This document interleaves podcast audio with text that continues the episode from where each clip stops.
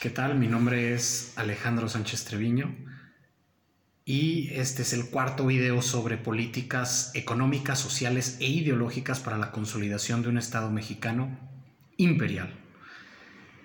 El tema de este video debe de ser, a ver, lo vamos a revisar. Las leyes naturales. El tema de las leyes naturales es muy importante y es para nosotros de primordial importancia empezar con el tema de la ley de compensación. El primero, a mí me parece, que planteó explícitamente la ley de compensación fue Ralph W. Emerson. Ralph Waldo Emerson, me parece. Y básicamente el principio de compensación es lo que nos dice que la noche le sigue al día, que una flor hermosa está destinada a tener espinas, que los seres emocionales son los que van a disfrutar de mayores alegrías, pero que también son los que van a disfrutar de mayores tristezas a lo largo de su vida. Eh, es más o menos lo que sería el yin y el yang. Y es muy importante analizar este tema porque Emerson hablaba de que la compensación se extendía al plano moral. Y no solamente abarcaba la cuestión física, no se hizo un, un estudio más profundo posterior a eso, pero sin embargo los científicos más reputados del siglo XIX estaban de acuerdo con, ese, con esa enseñanza. A mí el que me parece más importante de todos es Nikola Tesla, que afirmaban y le daban esa autoridad a, a Emerson. La ley de compensación también nos dice que la libertad es un gran peso, es una gran responsabilidad. Y no todo el mundo se sirve eh, de la manera más sabia o más correcta de esa libertad en un sentido individual.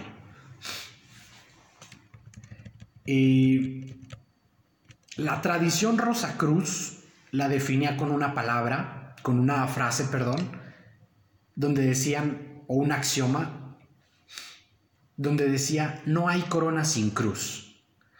Y pareciera ser ya de consenso popular que si queremos conseguir algo en la vida, debemos de dar algo a cambio. Dinero, tiempo, esfuerzo, em, energía. Entonces aquí es donde tenemos que extender justamente lo que estábamos planteando en la cuestión del pragmatismo un cambio en nuestras instituciones implica llevar la acción a cabo para transformarlas.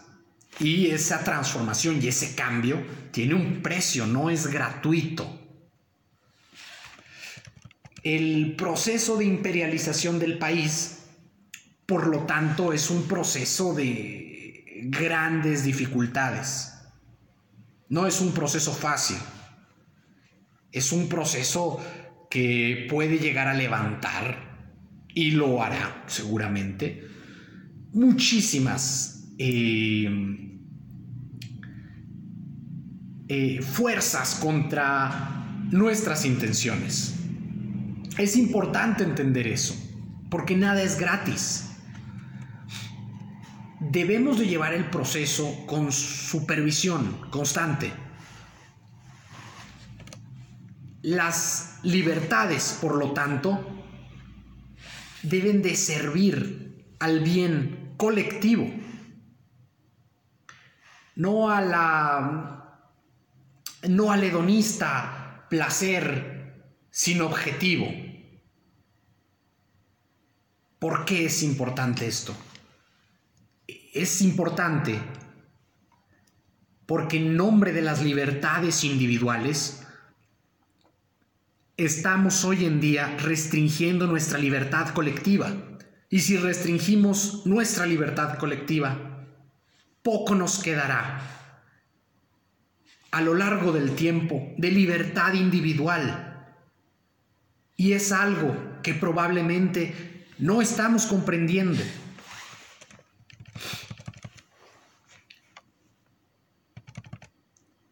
Las libertades innecesarias las libertades individuales innecesarias implican dar al hombre responsabilidades que no le corresponden.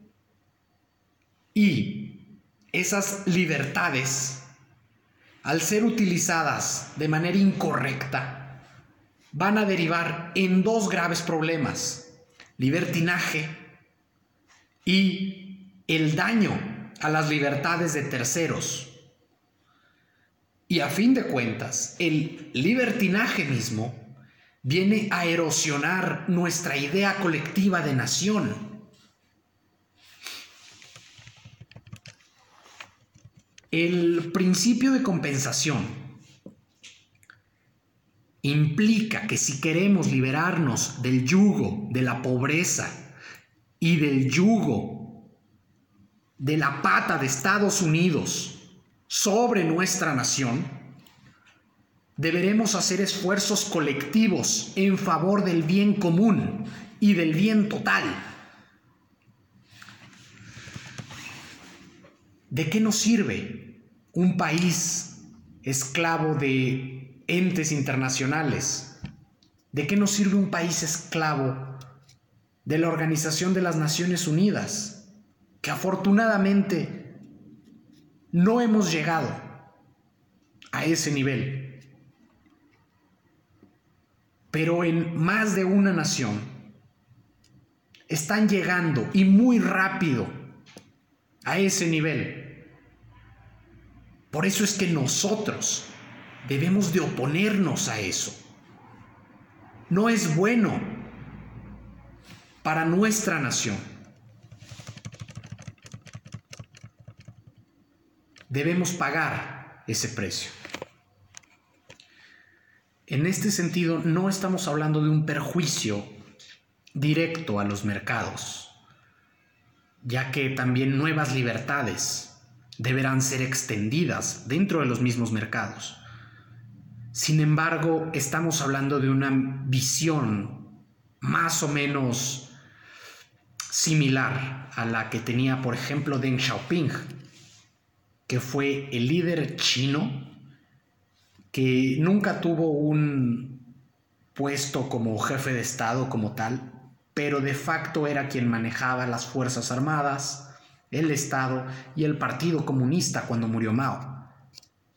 Y es en las bases de esa idea que pudo desarrollar la China. Precisamente, nosotros tenemos que tener una visión similar. Sin embargo, debemos ser muy cautos con el tema de la libertad, porque no es la libertad por la libertad, sino es la libertad para no ser esclavizados. Las libertades individuales deben de ser un medio para crear un Estado nacionalista próspero, imperial, inclusivo con todos los sectores sociales, primordialmente con los más rezagados. Y para incrementar nuestra idea de libertad colectiva a largo plazo. En este sentido, es importante decir que los regímenes que más ferozmente han dicho que luchan por la libertad son quienes peores daños le han hecho. Un claro ejemplo es el marxismo, con el sistema comunista de Rusia. La revolución comunista les hablaba a los trabajadores de libertad. Sin embargo, terminaron todos convirtiéndose en viles factores de producción al servicio del Estado, sin ninguna esperanza de, de crecer o de crear algo más allá. Una gran cantidad de restricciones. Otro ejemplo es el neoliberalismo.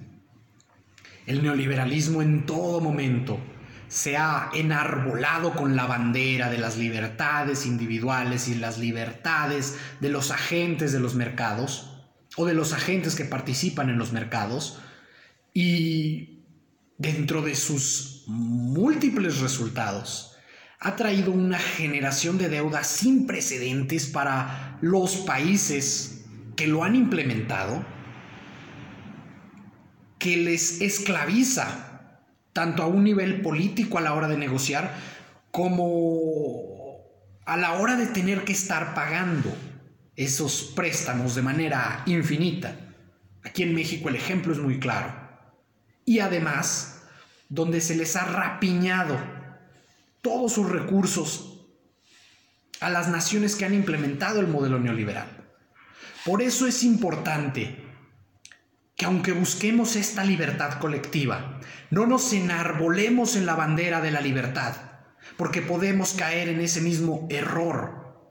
Y no es justo ni para el pueblo ni para la gente.